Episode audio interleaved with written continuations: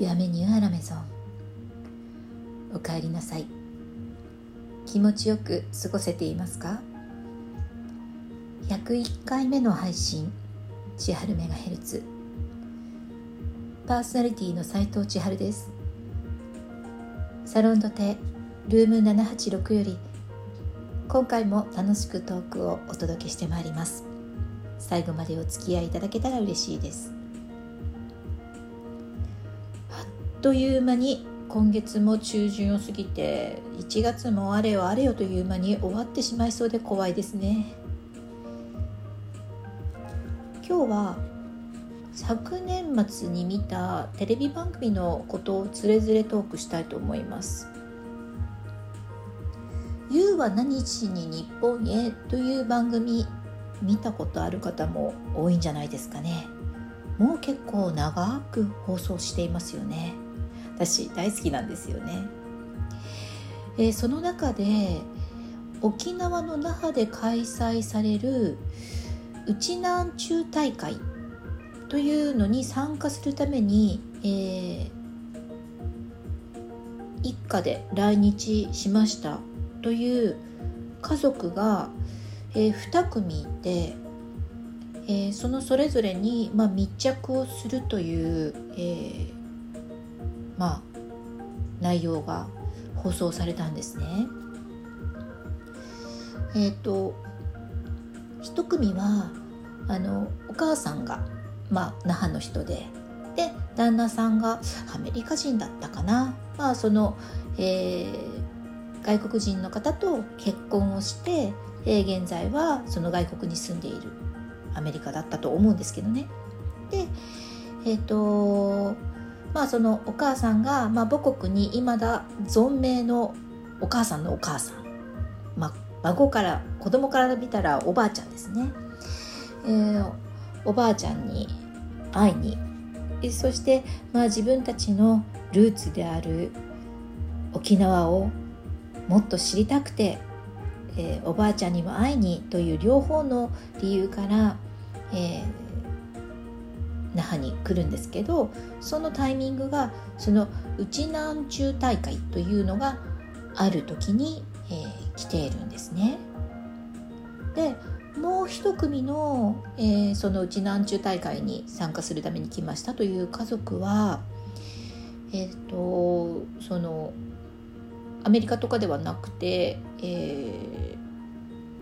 ー、まあそのおじいちゃんの代に開拓民としてまあ、その国に来てですごくもう夢の国に行くって言われてその来たのに与えられた土地は本当に荒れ果てて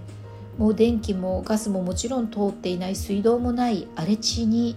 えー、まあ、配属されてそこですごい貧乏な大変な生活を、えー、しながら開拓をして今の家族今の生活があるという家族たちだったんですね。まあ全然その、えー、成り立ちや歴史が違う2つの家族だったんですが共通しているのはその那覇で開催される内南樹大会に参加するという、えー、まあ目的で来日なんですよね。でまあそこでねそのそれぞれの家族が沖縄に行って、えー、その楽しんだり、ねえー、家族おばあちゃんに会ったり、えー、すごく感動的なシーンがたくさんあるんですが、あのその自分のルーツに値するね、え、那覇を知りたいっていうその何て言うんでしょう息子さんたちの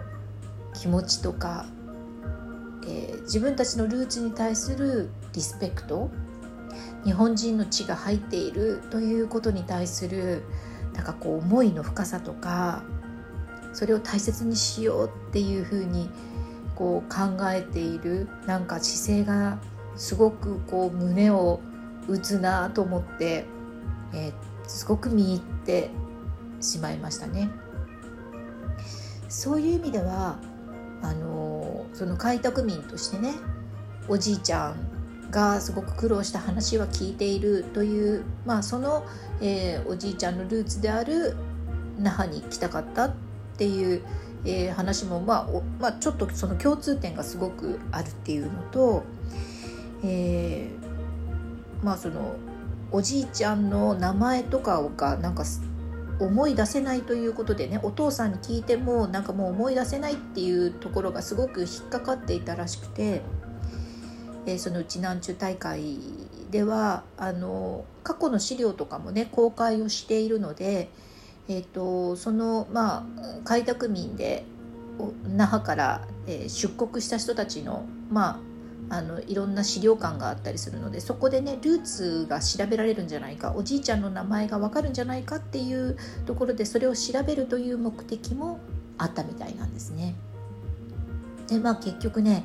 あのちゃんと資料を、えー、パソコンで、まあ、管理データ化していてあのおじいちゃんの名前がね亀さんだという名前があの分かってすごく家族の方たちはまあ、娘たちはね孫はすごく喜んでいましたけれども、まあ、あのそんな、えー、海外からうちなんちゅう大会に、えー、参加する人たちはあの町の中心部国際通りのところであのパレードがあるんですよね。でその家族単位国単位で集まってえー、例えばそのアメリカから来たチームヨーロッパから来たチームって、まあ、いろんなチームがあったんですけどその、えー、各チームが固まって、えー、なんかこう揃いのユニフォームみたいなのを着ていろんな、えー、国に今散らばって、えー、沖縄の血を引く人たちが住んでるけどその人たちが、まあ、あの戻ってきましたよっていうことで、えー、沿道に手を振りながらパレードをするという、えー、シーンがあるんですけどこの時に、えー、街の人たちがね、まあ、そのパレードをして外国から、えー、来た人たちをその「おかえりなさい」って言って迎えるんですよね。あのー、もう沿道を囲む地元沖縄に住んでいる人たちがそのみんな「おかえりおかえり」って言って迎えている姿を見た時にあなんて素敵なんだろうなってめちゃくちゃ心を打たれましたね。まあ、あのご存知のようにこの「千春メガヘルツ」も冒頭に「おかえりなさい」と言わせていただいています。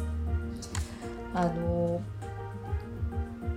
まあ私にも生まれた土地がありえー、両親が住んでいる場所があってその地元に、えー、帰ったりして友達、ね、昔からの友達に会ったりすると「えー、おかえりなさい」と言われることはあるんです。それもすごくあのありがたいんですけれども意味としてはまあ普通というか、まあ、当たり前っていうと語弊がありますけどまあ普通そう言われることが多いだろうなっていう要は本当のルーツなんで、えー、言われるのはある種当然かもしれないです。でもねその私も、えここ近年沖縄の宮古島に何度も行っていますけれどもここでその2度目以降に、えー、行ってね、前もあったりとかもう2度目3度目ってなっていった時にやっぱりね「おかえりなさい」って言ってもらえるんですよね。それってその本当の地元ではなくてもそうやって「おかえりなさい」っていう言葉で迎えられるって本当に特別だしなんかすごく自分を受け入れてもらっているという温かい気持ちになるのであの本当にうん何て言うんでしょうねあの温かくて嬉しくてそしてなんかまああのおもてなしにもなる、えー、素敵なこう声かけだなと改めて、えー、番組を見ながら思ったんですね。なので、えー、まあ私も千春メガヘルツの冒頭の挨拶をどうしようかって考えた時にあの似たような発想だったんです。これはもう偶然なんですけれども、えー、そう言われたことがあるからではなくて本当に偶然に。一度この千春メガヘルツを聞きに来てくださった方がまた来てくれる。まあそんな時に本当にあのもてなしたいしねなんかこう楽しんでいただきたいし私自身がそれに対して感謝もしているという部分で「おかえりなさい」という意味を込めて言ってるんですけどその沖縄の人たちがね、えー、それが旅行者であったとしてもルーツがある人たちだったとしてもそういう普段沖縄に住んでいない人たちに対しても「おかえりなさい」っていう言葉を言ってるのって本当に素敵なことだなと、えー、番組を見ながらつくづく感じた私でした。えー、それをね是非なんか喋りたいなと思っていて、えー、なんかちょっと去年からズレズレになっていましたが今日はそんなトークをしてみました。え今日はここまで。最後まで聞いてくださってありがとうございますこの番組また聞いてもいいなと思ってくださった方千春メガヘルツの番組フォローお気に入り登録ご質問メッセージメールなどもお待ちしております。次回102回目のオンエアは1月21日の予定です。その時お耳を拝借するまでの間もどうぞ皆様毎日楽しく美味しくボナペティ。斉藤千春でした。